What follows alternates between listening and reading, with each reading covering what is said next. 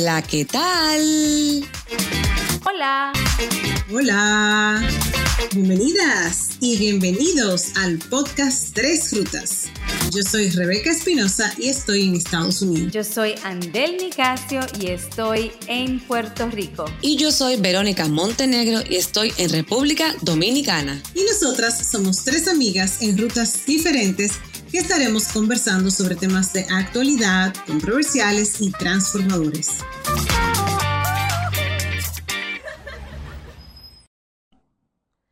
En este episodio contamos con una invitada muy, muy especial para mi persona, ya que es amiga de toda una vida y he tenido la dicha de poder compartir con ella su gran trayectoria y ruta de vida. En el ámbito profesional es ingeniera industrial con maestría en administración de operaciones. Adicionalmente cuenta con múltiples entrenamientos y certificaciones tanto a nivel nacional e internacional en análisis y mejora de procesos. En su ruta profesional tiene más de 10 años de experiencia en cadena de abastecimiento liderando negociaciones de alto impacto para empresas bajo estándares internacionales. Adicionalmente cuenta con una experiencia de más de 10 años en las áreas de investigación, diseño e implementación de proyectos. De igual forma, dentro de la industria eléctrica de República Dominicana y Latinoamérica, ocupó posiciones de liderazgo en diversas áreas. Es socia fundadora en Dextra MDA, en la cual está actualmente laborando. Es una mujer que ha decidido tomar decisiones importantes en su vida y en el día de hoy conversaremos sobre el balance en la vida laboral y familiar. Su nombre es Tatiana Gómez Peralta. Bienvenida, mi querida amiga. Hola, muchas gracias. Gracias, Vero, por toda esa introducción, ¿verdad? y gracias, Andel, Rebeca, pues la verdad que me siento parte de estas rutas porque al ser tan cercana de Vero es, un proyecto que he visto muy de cerca. Muchas gracias por, por la oportunidad. Bienvenida, Tatiana. Gracias a ti. Me imagino la, lata que te hemos dado con el proyecto de Tres Rutas. Sí, pero feliz de ser parte de esto.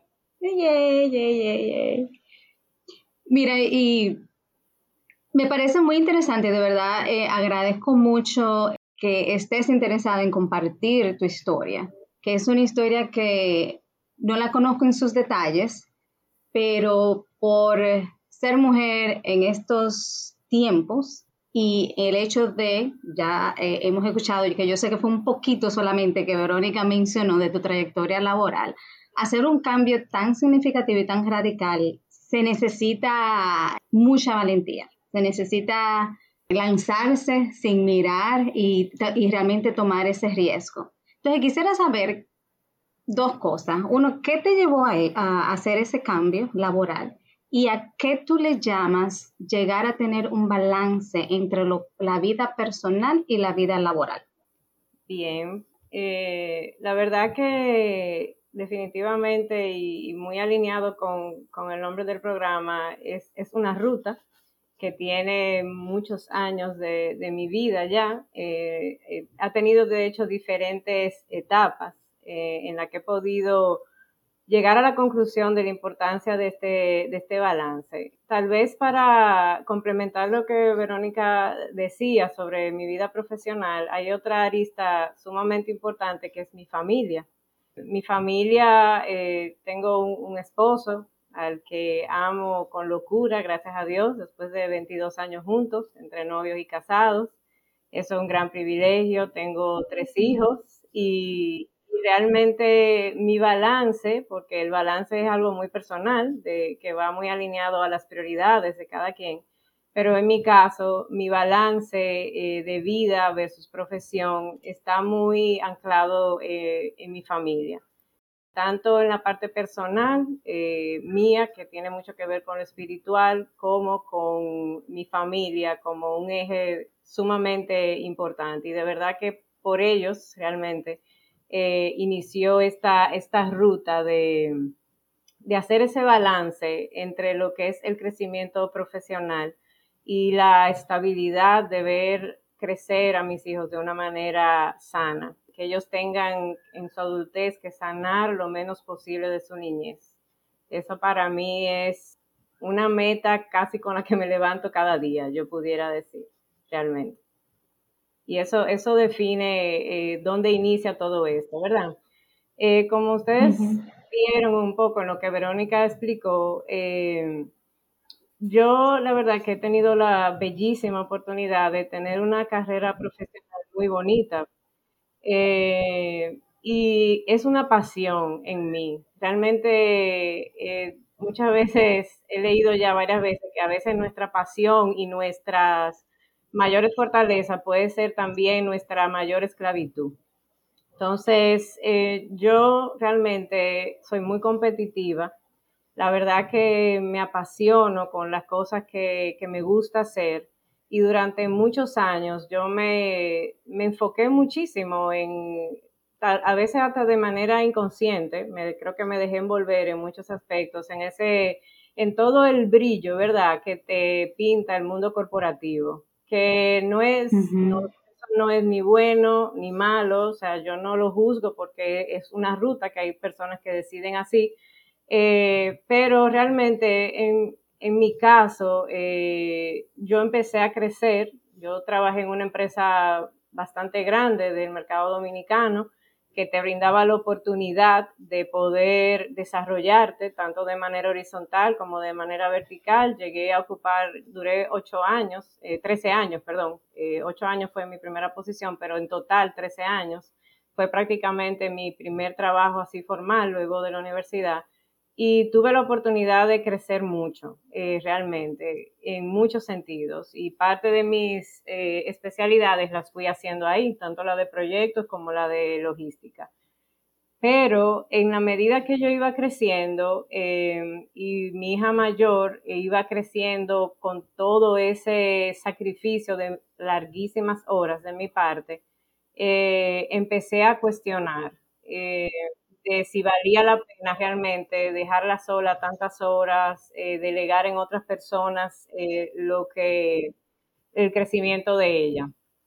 Y llegó un momento ya donde cuando yo me casé con Fran, que queríamos tener eh, hijos, donde nos sentamos y nos hicimos la pregunta de cuál iba a ser realmente la prioridad de nuestra familia si queríamos seguir sacrificando a los hijos que iban a venir después de María Alejandra, como ya lo habíamos hecho con ella.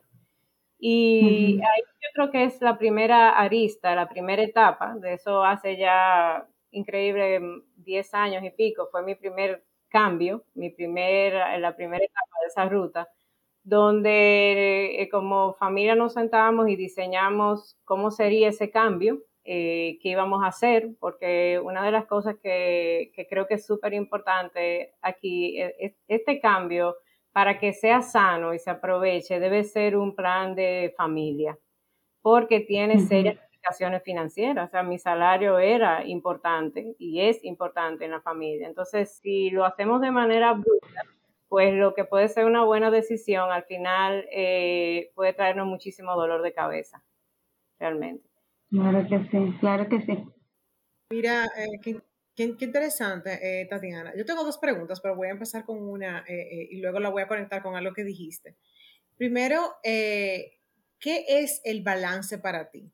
Porque yo sé que eso tiene que, yo diría que es muy personal. Yo estoy pensando en balance, tengo unas ideas, ¿verdad? Unas creencias con relación a esa palabra, pero yo creo que tú y, eh, nos definas eh, a la audiencia qué es para ti ese balance. Sí, como les decía eh, al inicio, e, es una respuesta muy personal. Obviamente podemos encontrar definiciones muy específicas y, argumentadas si nos vamos a un diccionario, ¿verdad? Pero en mi caso, ese balance tiene mucho que ver en cómo yo eh, menguo un poco esa pasión que yo les comentaba al inicio en la parte profesional, eh, con la cual yo eh, de verdad a veces no pongo ni siquiera límites, me entrego de una manera desbordada, pudiera decir, cómo yo puedo menguar esa parte de mi vida profesional, de mi desarrollo individual y incorporar lo que es el desarrollo y crecimiento de mi familia. Porque entonces, en la medida que yo me inclino solamente, o sea, una, una balanza que está desbalanceada, me inclino solamente a mi vida profesional, ese proyecto familia, que también de una manera responsable decidimos formar Frank y yo, pues se ve sumamente penalizado porque no podemos estar en dos sitios a la vez. Y de hecho, el, nivel de estrés tan alto que genera el crecimiento profesional, eh, mi familia termina recibiendo honestamente lo peor de mí. Eh, porque uno llega sumamente cansado, con un nivel de estrés sumamente alto. Entonces, el, el balance es poder desarrollarme como persona, porque creo que eso no tiene por qué ser eliminado del todo, pero sí subir el lado de la balanza que tiene que ver con, mi familia. Esa ese es para mí la definición que hemos trabajado, de hecho, como balance. Ok, excelente. Me encanta mucho que tú dices lo de familia y un proyecto conjunto. O sea, eh, yo creo que aquí, es muy importante eso y me encantaría que la audiencia se quede con eso. O sea, de que no fue una decisión que tú tomaste individualmente, como mujer y como madre, sino que es un proyecto que tanto tu esposo como tú tomaron conjuntamente y, se están apoyando. Así es. Me encanta. Mira, y mencionaste algo que, me resuena mucho porque hace unos episodios atrás nosotros tuvimos invitada a Alicia Rosario y ella es experta en finanzas. Tú decías que el salario tuyo era clave yo recuerdo que en su momento Alicia nos habló como de, las pautas que ella tomó para eh, desarrollar su proyecto de emprendimiento. Yo quiero que tú nos, nos comentes a la audiencia, si es posible, cómo fue esa preparación financiera que ustedes como familia, o sea, trabajaron para tú entonces, digamos, eh, lanzarte eh, a, lograr esto que estás haciendo, tanto a nivel profesional como, como familiar. Sí, eso es un aspecto muy importante porque a veces eh, yo soy muy racional y el hecho de ser ingeniera hace que en decisiones como estas yo ponga de lado la emoción y a veces hasta la frustración de por qué estoy tomando esa decisión y me apoyo mucho en mi esposo que es financiero y hacemos sesiones de trabajo como si fuera una empresa. Eh, la familia para nosotros realmente es un proyecto y desde que éramos novios, eh, Frank y yo tenemos cuentas compartidas y un proyecto de vida compartido. Eh, yo creo que una de las cosas que más daño le hace a la familia es lo que se llama el divorcio financiero, donde cada quien está por su lado, no, no conocemos, entonces eh, cuando estábamos evaluando este tema, eh, el, aspecto financiero fue un tema importante y de hecho, eh, para hacerlo más interesante, eh, nosotros cuando íbamos a tomar esta decisión, Fran estaba iniciando su empresa. o sea que era yo dejar, él dejar su trabajo, yo dejar mi trabajo y eso se iba a unir en una empresa familia. Entonces realmente si no dábamos buenos pasos, el abismo podía ser muy profundo. Entonces nos tomó años, de hecho nos tomó tres años realmente, el poder eh, crear una base financiera que iba a ser el capital de trabajo de X cantidad de meses para que cuando ya yo saliera, y de hecho yo iba a salir, pero no era que yo me iba a dedicar a ser mamá full time, y, en ese momento créeme que me hubiera caído bastante bien porque yo tenía un, en ese momento ya eran tres, ya habían nacido la tercera bebé, eh, que era Amelia, entonces estaba María, que es la grande, Daniel de tres años y Amelia recién nacida. Cuando yo salgo de ese trabajo de 13 años, Amelia tenía tres meses. O sea que de verdad fue un acto de fe, realmente. Eh, y el hecho de, que tuviéramos una eh, planificación financiera es sumamente importante porque no éramos Fran y yo, o sea, no éramos dos carajitos de 25 años que se estaban lanzando al vacío, realmente era toda una familia. Y la verdad que esa parte fue muy importante. Como te digo, hicimos un capital de trabajo eh, y yo comencé a trabajar, de hecho, con él en este proyecto de emprendurismo que hoy es de Extra MDA. Eh, y esos fueron otros retos también, porque la verdad que suena muy bonito trabajar con mi esposo, pero eso es que tuvimos que manejar también dentro de lo que era el balance familia, trabajo, eh, esposos, pero sobrevivimos. Lo, hemos, logrado. Lo, hemos logrado, Eso sí, hemos pagado mucha terapia, que quede claro, eso no ha sido... Eh, eso, no sale gratis. No, eso no fue gratis, claro. Han sido años eh, de trabajo eh, en equipo, de verdad, para sacar a flote este hermoso proyecto familia, de verdad que sí. Y Tatiana, una preguntita con respecto a ese tema que planteas, cuando ambos deciden dejar su su trabajo eh, fijo, que tienen, sabe, una entrada segura todos los meses y al mismo tiempo, como, como mencionas, empiezan a desarrollar su propia empresa, la cual tiene muchos retos. ¿Pudieras mencionar eh, qué les ayudó, además de hacer las sesiones que ustedes hacían por privado? ¿Algún tipo de sugerencia que puedas darnos para algunas personas que tengan planteado, ya sea eh, como pareja o, o, solos, que quieran emprender sus propias empresas? Sí, ha sido un trayecto importante. La verdad que incluso cuando miro atrás, eh, justamente hace 10 años, porque fue en el 2012 que, salí de esta eh, empresa donde tuve mucho tiempo. Eh, miren, y esto con todo el respeto de las creencias de cada quien, pero mi primer base, nuestra primera base como familia es nuestra fe en Dios. Nosotros oramos mucho y ponemos nuestros proyectos en las manos de Dios. Eh, esa es la primera base, que tal vez para muchos no tiene nada que ver con lo laboral, pero en nuestro caso sí. Ya yéndonos al aspecto profesional específicamente, sí eh, hemos tenido ayuda, aunque Frank, como le dije, financiero, yo tengo toda la experiencia que ustedes vieron, es difícil verse uno mismo hacia adentro. Entonces, eh, luego como del segundo año y muchísimos tropezones, eh, sí buscamos ayuda. De hecho, eh, quien fue mi jefa en ese primer trabajo, que es una profesional excelente, fue nuestra mentora. Creo que es importante uno tener personas que, lo, que lo guíen a uno en este proyecto tuvimos esta, esta persona que fue nuestra mentora durante por lo menos cinco años. Hicimos una planificación estratégica, así como lo hacen las empresas grandes. Nosotros queríamos que, que esto fuera eh, con toda la formalidad de rigor desde el inicio. Y, y, así lo hicimos. Y de hecho, a nivel de compañía, todo, siempre todo estuvo constituido a nivel de estatutos, a nivel de socios, a nivel de tener estado financiero, aunque fueran reuniones de tres personas pero queríamos darle como la formalidad que amerita de lo cual tú vas a vivir, porque realmente, o sea, si decimos que, que este es mi proyecto de vida, que incluye la parte profesional, ¿por qué no hacerlo también como lo hacen las empresas grandes, aunque sea un proyecto de cinco personas? Pero vamos a, queríamos hacer con una zapata sana. Luego, como les dije, eh, realmente no les puedo decir que no, no fue importante. Tuvimos también coach y mentores a nivel de pareja y a nivel personal, porque eh, de verdad fueron retos importantes. O sea, Fran y yo nos llevábamos muy bien como matrimonio, pero yo no lo conocía a él trabajando, ni él a mí tampoco.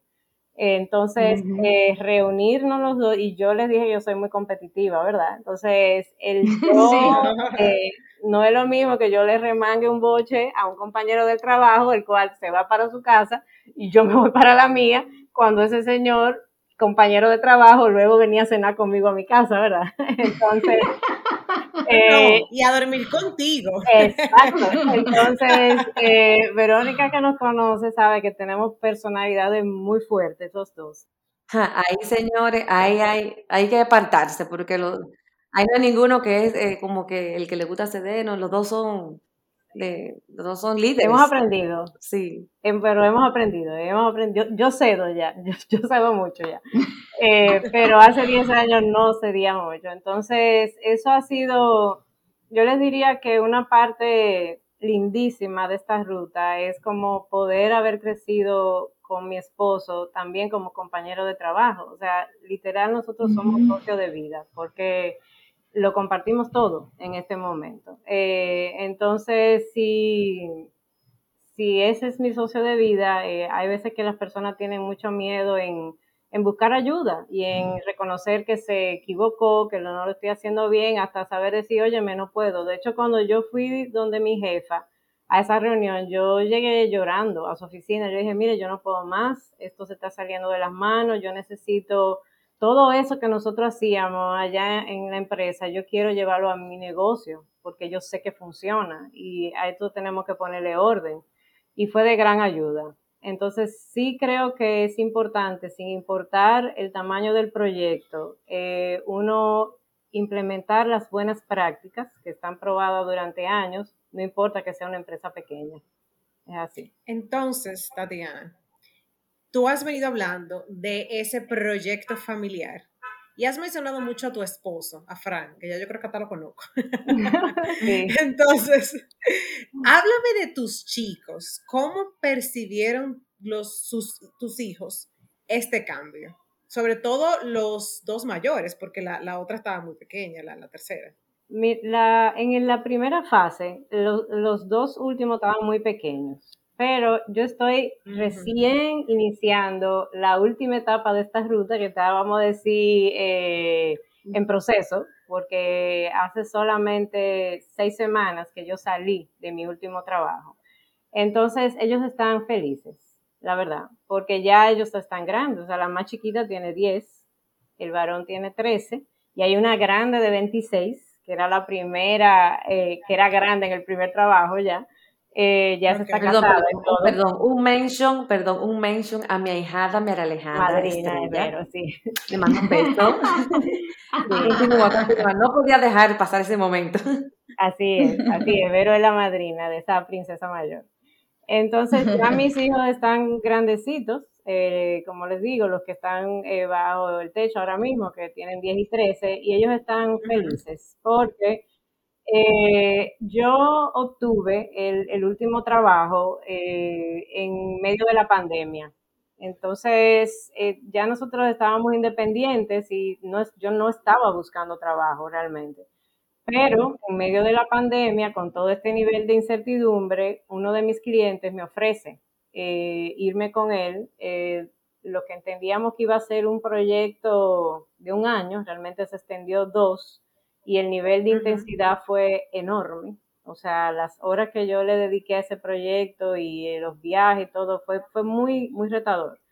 Eh, y mis hijos lo estaban sufriendo mucho. De hecho, ellos me reclamaban bastante porque antes de yo entrar a ese trabajo, como yo estaba en el proyecto nuestro, eh, yo trabajaba hasta las 2 de la tarde. Entonces, en las tardes yo lo buscaba al colegio y ya yo era mamá. Eh, o sea, yo había logrado ese balance hasta ese momento.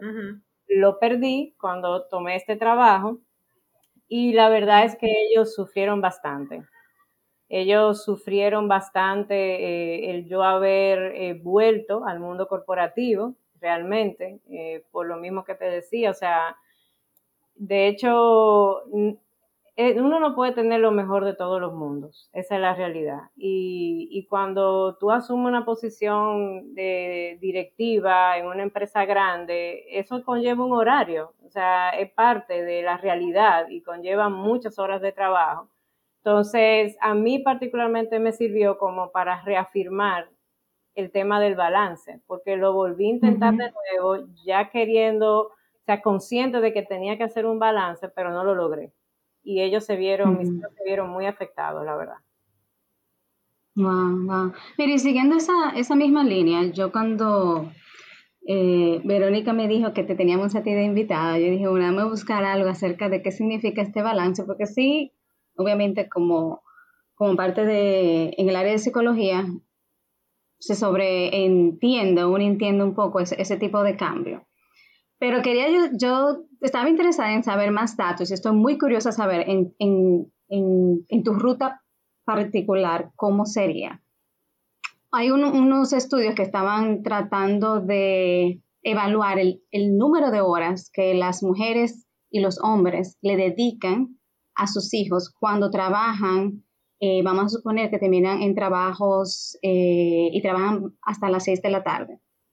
Son aquellos que tienen niños menores de 13 años, la mujer por lo generalmente le dedica tiempo a sus hijos alrededor de 3.5 horas, mientras que los hombres solamente son 2.5 horas. Cuando son menos de 6 años, se entiende que la mujer le dedica alrededor de cuatro horas y medias al día y los hombres un poquito menos de tres horas. Entonces, en el caso tuyo, y yo sé que usted has mencionado mucho la parte competitiva, la parte de, del horario, pero que cuando estamos a un nivel corporativo y directivo se extiende muchísimo más. Yo pienso que aquí todas nos familiarizamos con eso, y yo también.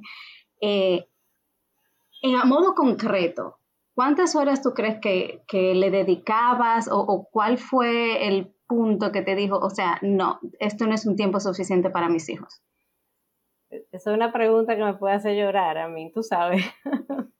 Aquí, aquí se permite todo. Eh, porque ese látigo que yo llevo precisamente eh, con ese tema y yo te puedo asegurar que había días que yo tal vez ni una hora le dedicaba, porque realmente yo como les dije tenía que viajar, o sea, a las 5 de la mañana yo estaba en pie y llegaba a mi casa a, a las 9 de la noche a veces eh, lo que quedaba de mí era la nada, realmente. O sea, yo llegaba que me quería dar una ducha y cenar y, yo me lo le decía, vengan a, la cama conmigo eh, para por lo menos yo oírlo, pero yo me quedaba dormida casi siempre hablando con ellos.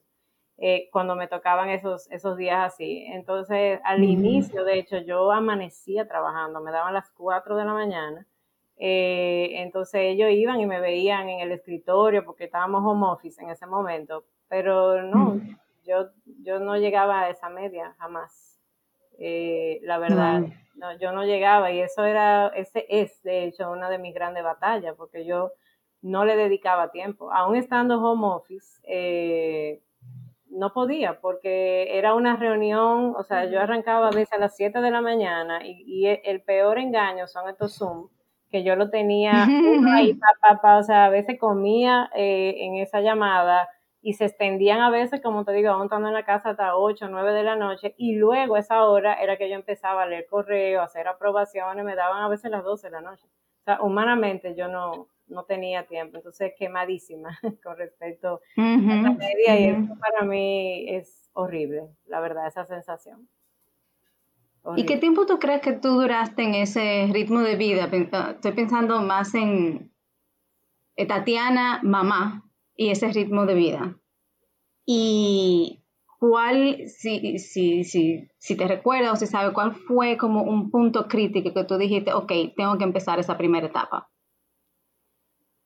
En el, este último trabajo que yo duré dos años, eh, el primer año fue el, el más fuerte realmente, porque la responsabilidad que tenía me, llevó a cambiar prácticamente las estructuras completas de las áreas que se reportaban a mí.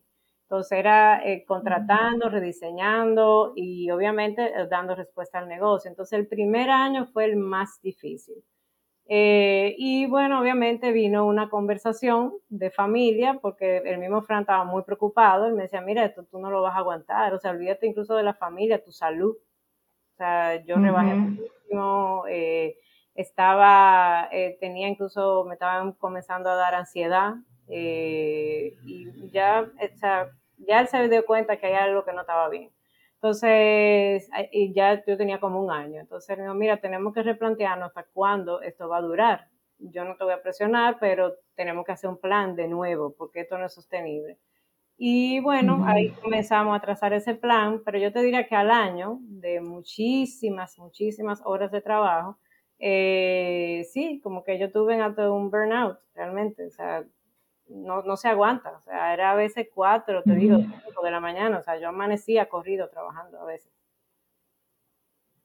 Sí, la, la verdad, eh, opinar, opinar un poquito ahí, porque como también como, como amiga de ella y, y, y casi familia, eh, Tatiana tenía muy poco tiempo, o sea, había una preocupación hasta de salud, porque como ella comenta, por el tipo también de personalidad, el tipo de, posición que ella tenía a nivel gerencial, se hacía difícil también desconectarse, porque no es lo mismo las posiciones más operativas que las de ella, o sea, había una mezcla de, de, la empresa que estaba también haciendo proyectos nuevos, posiciones más vacantes, también eh, ocupó varias cosas al mismo tiempo, pero sí, eh, no, o sea, Tatiana que siempre es de, siempre estar muy pendiente, llamando a todo el mundo, eh, muy de sus hijos, eh, inclusive cuando ha tenido otros trabajos eh, de mucho tiempo, se va al parque con ellos y todo esto. No tenía tiempo ni energía para nada de eso. O sea. Mira, Tatiana, y siguiendo ahí, entonces ahora mismo en, en tu ruta de balance, ¿qué, ¿qué tantas horas tú tienes entonces de trabajo? Porque sigo todavía con la curiosidad. Entonces, ¿cómo, cómo, cómo llega ese balance? Mira, ahora mismo yo estoy en el balance, yo, de hecho yo estoy volviendo a insertarme con, con mi, mi, empresa. Entonces yo estoy trabajando pocas horas en este momento. Yo nada más estoy yendo en la mañana, pocas horas, porque los niños están de vacaciones.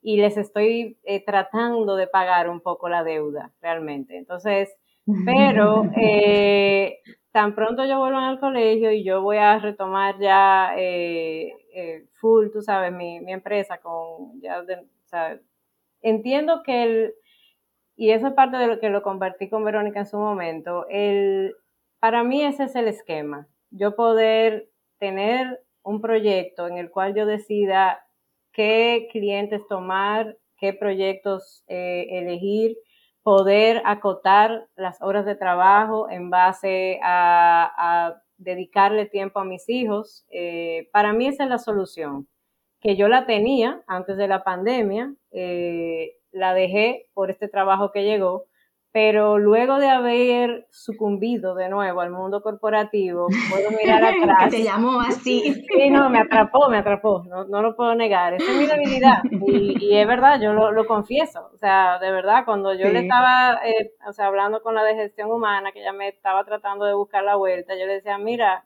no me hagan más ofertas, porque es que de verdad yo no puedo seguir en esto, porque yo me hago daño a mí misma, o sea, sea, lo confieso, yo no se pone el límite aquí. Entonces, yo, yo no puedo hacer lo que me hace daño.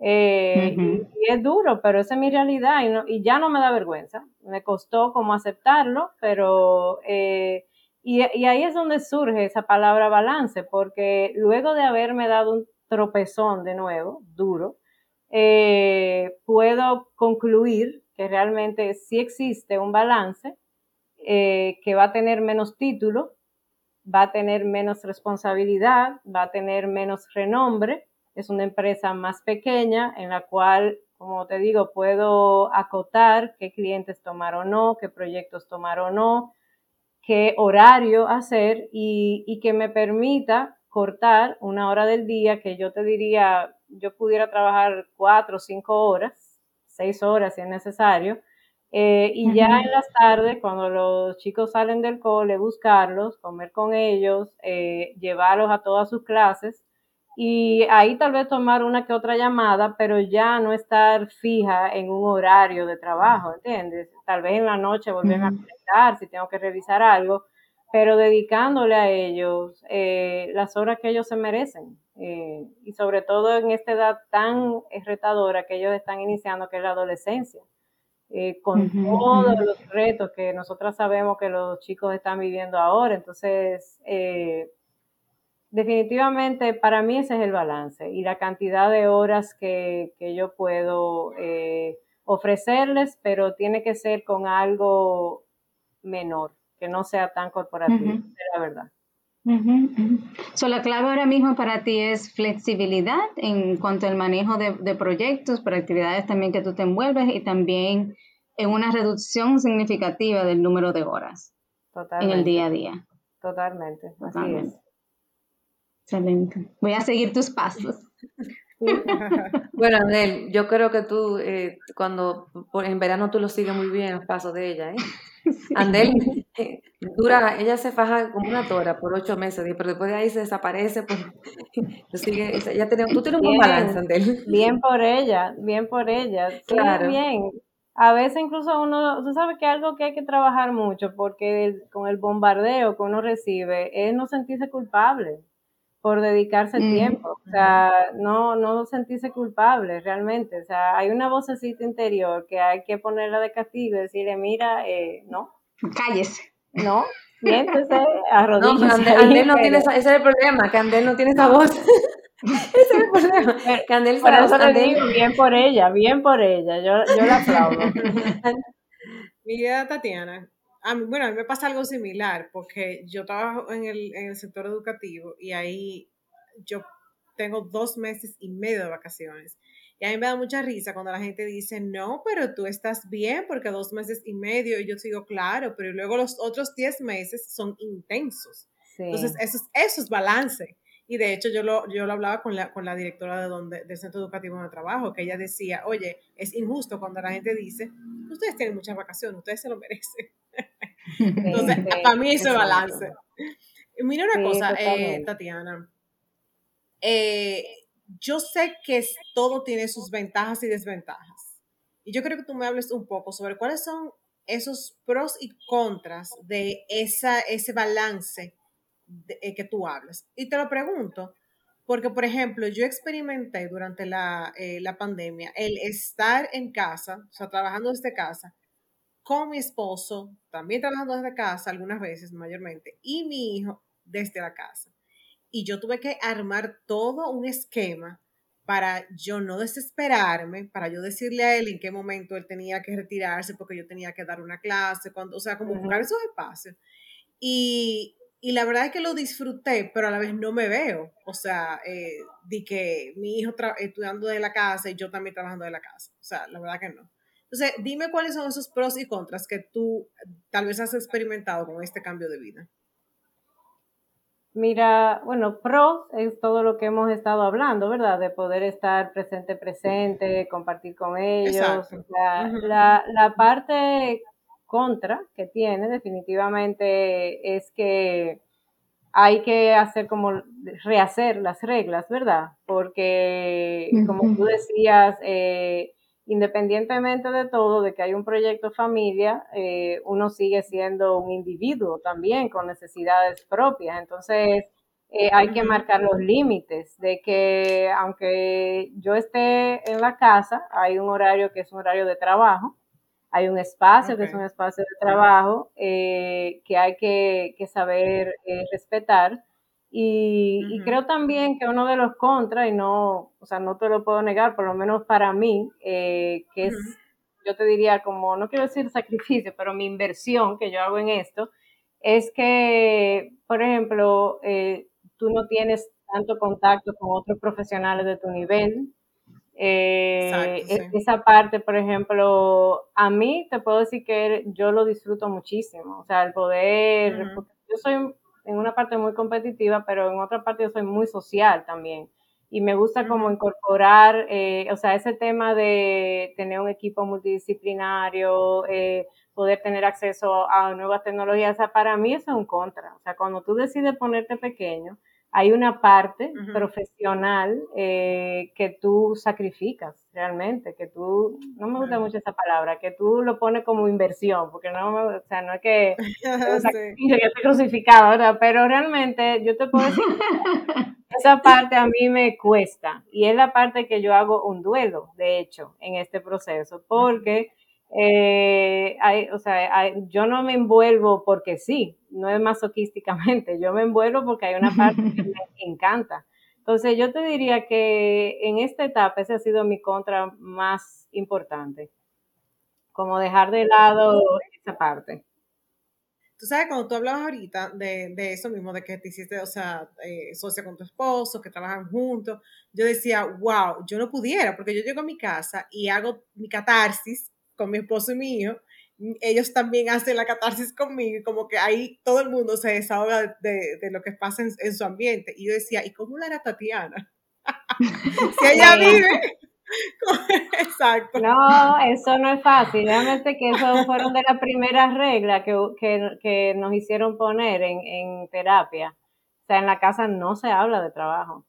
Eh, y si tenemos que hablar de trabajo por, o sea, porque está pasando algo, hay un fuego y hay que hablar de un tema, tenemos que ir al balcón y salir de las mm. áreas comunes en la habitación, o sea, prohibido hablar de trabajo. Eso no se hace. Me encanta, me encanta eso. Entonces, eso es uno de los temas. Y bueno, Catarsis, Verónica Montenegro recibe Catarsis, mi coach. Exacto Las amigas. Eh, amigas Sigue Catarsis. Tengo esta persona que de verdad tengo una coach que veo de manera periódica que ha sido para mí eh, uno A en este proceso. Entonces, obviamente, eh, los catarsis se hacen con otras personas, no con él.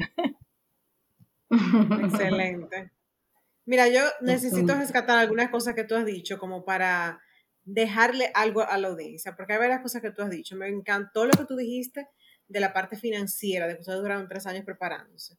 Y te lo digo porque recientemente tuve una conversación con un grupo de personas en los que había millennials y, y de la generación X, y hablábamos precisamente de eso, de esa necesidad que tienen las generaciones más jóvenes que nosotras de el éxito inmediato. Y mira, como el ejemplo tuyo mm, está clarísimo, o sea, tres años de preparación, o sea, todo toma su tiempo. Y ustedes lo hicieron, y lo hicieron, eh, según veo, de una manera bastante exitosa.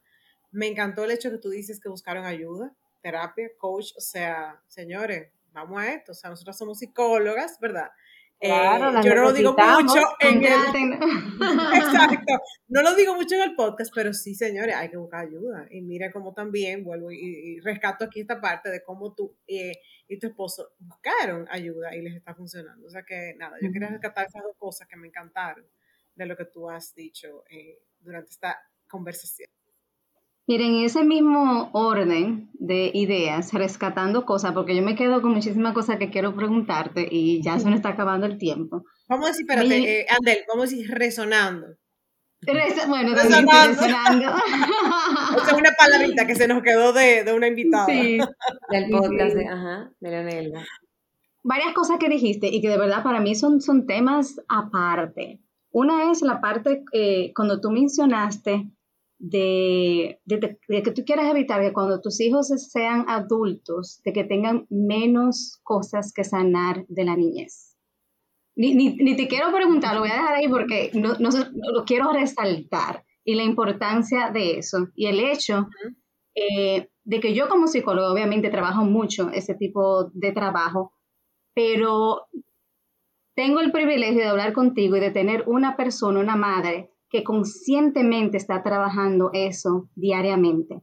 Y eso para mí, de verdad, que te doy los hurras como madre, de verdad que sí.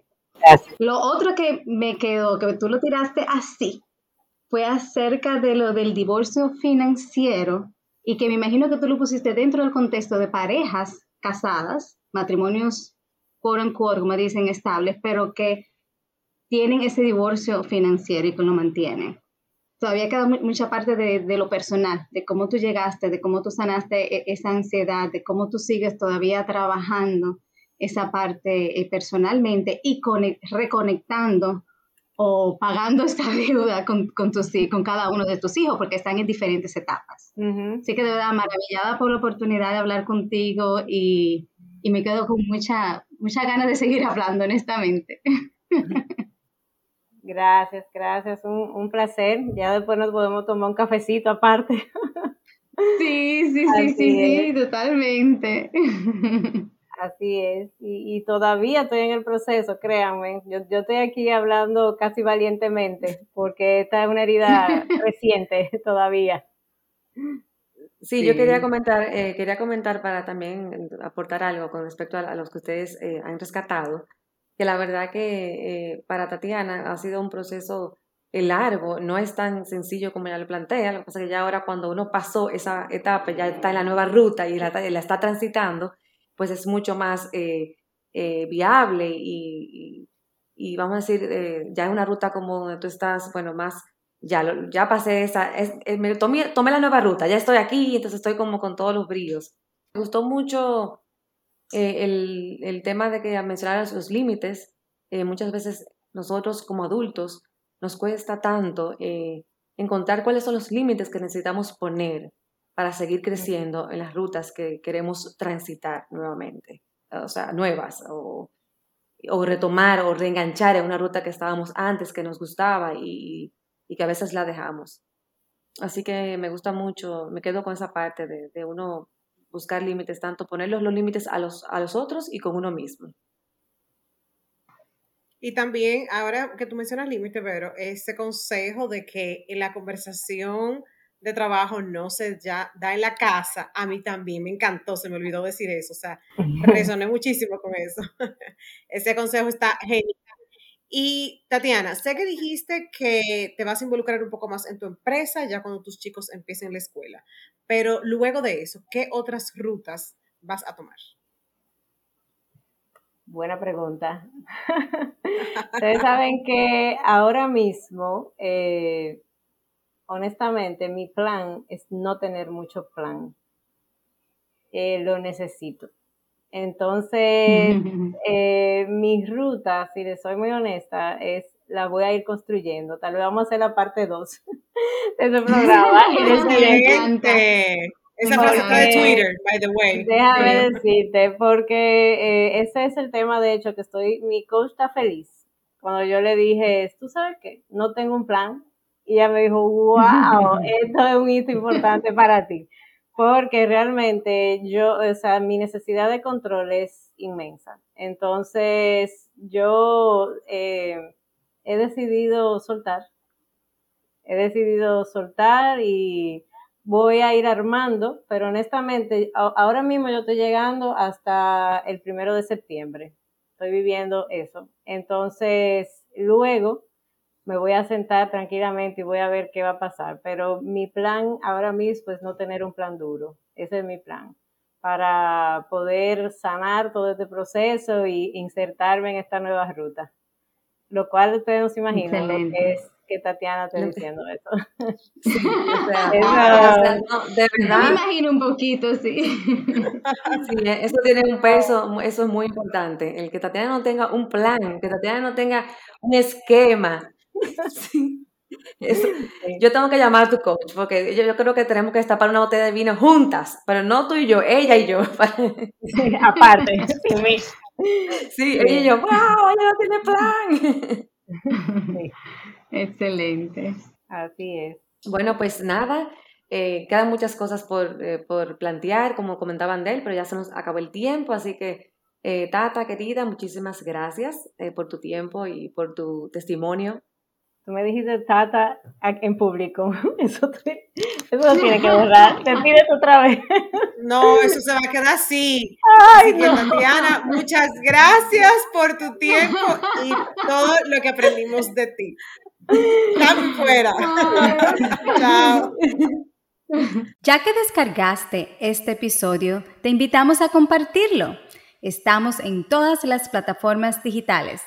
En Instagram nos encuentras como arroba Tres Rutas Podcast y nos puedes escribir al correo electrónico tresrutas.podcast arroba gmail.com.